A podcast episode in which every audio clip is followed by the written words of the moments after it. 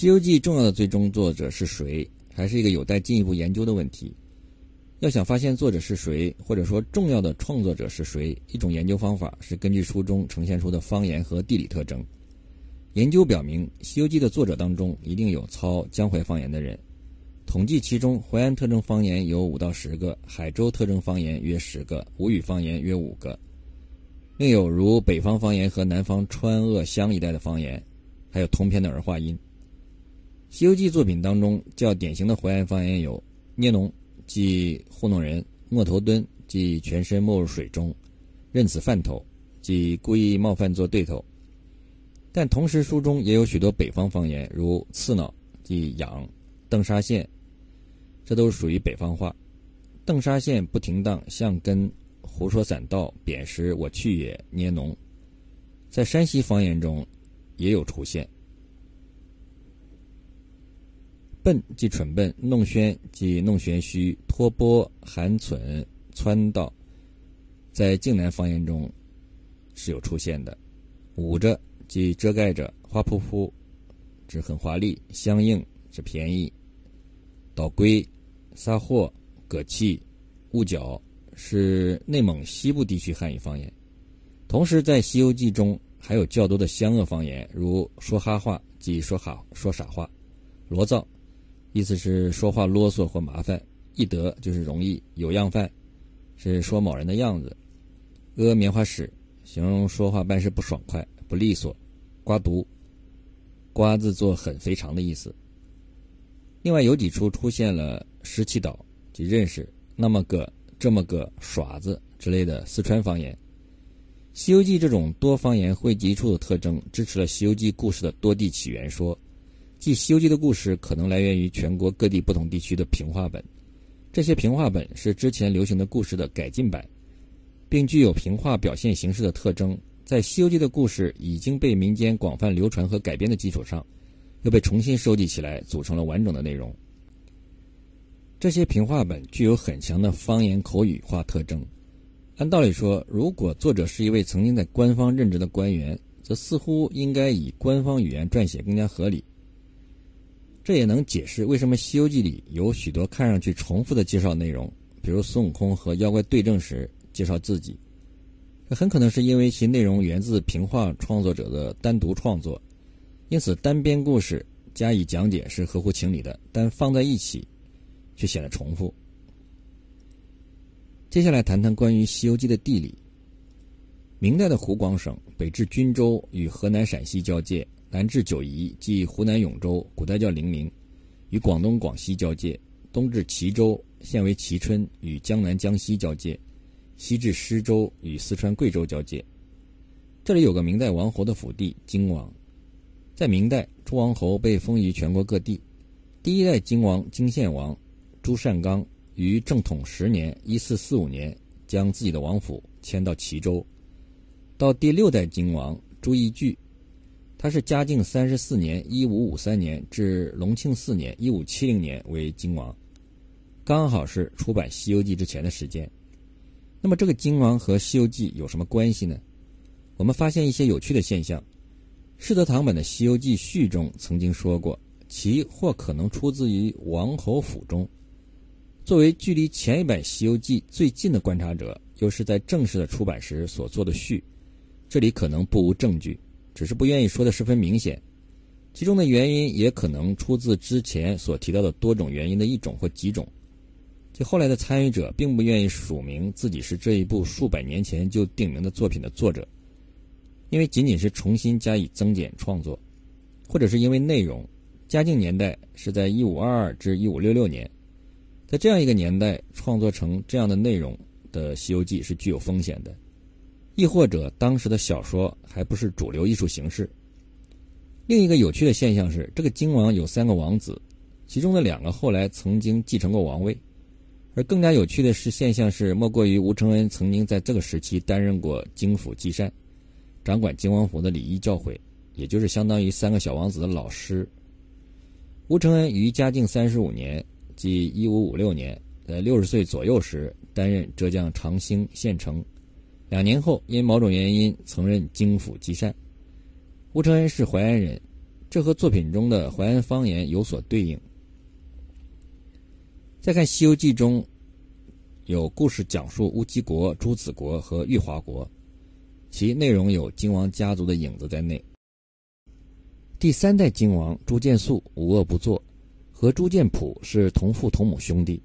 他怨恨母亲偏爱弟弟建普，袭金王后将母妃卫氏囚禁起来，减少衣食供给，母亲被气死。朱见素将朱见普杀死，然后强奸了弟媳都梁王妃。朱建普的妻子何氏，为了霸占堂弟媳毛氏，他凌辱了婶娘马氏，杀害了堂弟都昌王朱建谭，又将堂弟镇国将军朱建甫、朱建彪关押，将他们活活饿死。他还常带着一群人四处扰民。樊山王朱见景将其恶行密奏皇帝，明孝宗派人查清事实，将朱见素抓到京城。九月，责令何氏自尽，削去毛氏的封号。朱见景因检举不及时，又不完全属实，被检录下。随后，朱见素被降为庶人，禁锢在皇城。孝宗本打算给朱见素留一条活命，但不久，朱见素上奏揭发朱见景与楚府永安王图谋不轨。朱见景反告检举朱见素私造武器，与儿子朱佑秉一起阴谋造反。孝宗派人核查，发现见素多置弓弩，筑土山。操演船马，广集生铁，收器械，其子幼秉相继为恶，见景亦有淫淫虐注释。弘治六年（一四九三年九月），明孝宗责令朱见素自尽，由京晋王朱祁镐的次嫡孙都梁王朱建普的长子朱佑宪奉金封金王，朱佑秉和其他子女被贬为平民，迁居武昌。交楚王看管，对樊山王朱建景从宽处置，这件事才算平息。注意，这里因金王被处死，到与《西游记》出版年代时的金王时，不算这个金王为五代王。《西游记》里玉华王说：“孤在此城，今已五代。”朱见素被发现谋反，刺自尽，而被他杀死的朱见普的儿子继位金王。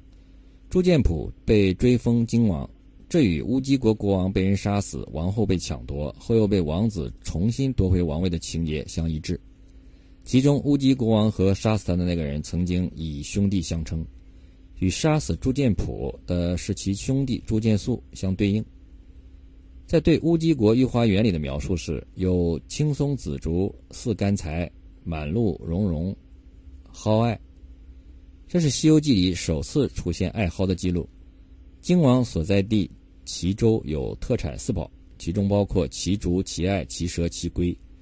奇竹色泽晶莹，有如琉璃美美玉。奇艾的典型特征是植株高大，高一点五至两点五米，香气浓烈，背毛密而厚，是与野生艾草相区别的人工栽培品种，可做景观植物。这里的满路茸茸蒿艾，正是体现了它是一种作为花园景观的厚绒艾草。明代李时珍在齐州著成《本草纲目》，专门记录有奇艾可入药。另外两种是野生艾草，白蒿及白艾。在真假美猴王之前，打死盗贼之地的风景描述是：但见那熏风时送野兰香，着雨才晴新竹凉，艾叶满山无客采，蒲花迎见自征方。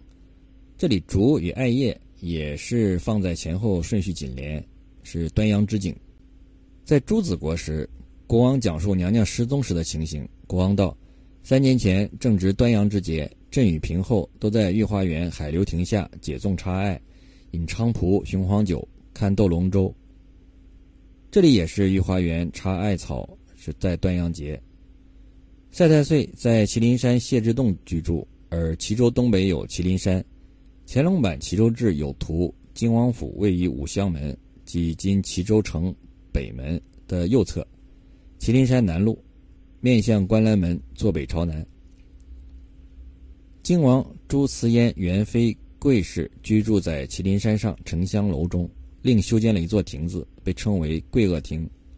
后来，齐州樊山王和其两个兄弟建有花萼社。在金王府西南还有个凤凰山。隋朝大业年间，佛教禅宗四祖道信受齐州信众邀请，从庐山东林寺来到齐州凤凰山劈山建寺，是为四祖寺。四祖于此寺收了一个徒弟，在唐武德中迁徙黄梅破峨山，后收衣钵与他，就是五祖弘忍。五祖的衣钵传人就是禅宗最著名的六祖慧能，留有“菩提本非树，明镜亦非台，本来无一物，何处惹尘埃”。五祖未传六祖慧能衣钵，将手杖在当时还是挑水做饭工作的慧能面前的米堆上敲了三记。慧能心领神会，到了夜晚三更天，慧能到五祖的卧室，五祖弘忍为慧能开示说法。这个故事被写入书中，菩提祖师传授孙悟空的本领。《西游记》中有一个大蛇精的描写，只是很简短的一段，而且大蛇没有说一句话，但却占据了一个妖怪的种类。第一代金王从江西迁移到齐州，就是以王府有大蛇为由。《明史·诸王传》记载：“宫有巨蛇，自梁垂地，或平王座，善纲大巨，请袭。”而朱子国的国名是有“朱之子”的含义在内，意思是朱氏的后代藩国，暗示作品内容和朱氏王侯有关。朱义具未当金王之前与妓女相好，继位后让他入王宫，而世子之母陈妃失宠，这与国王与王后拆封三年有对应。注意，乌鸡国朱子国部分和其他回目的长度不同，都是四回，其中乌鸡国有一句。把长老吓得慌忙，指着行者道：“你这弼马温，专撞空头货，带累我嘞！”唐僧因为对孙悟空这个弼马温的头衔没有任何体会和感受，而常用猢狲一词，这也从侧面说明乌鸡国一段是另外的人撰写的。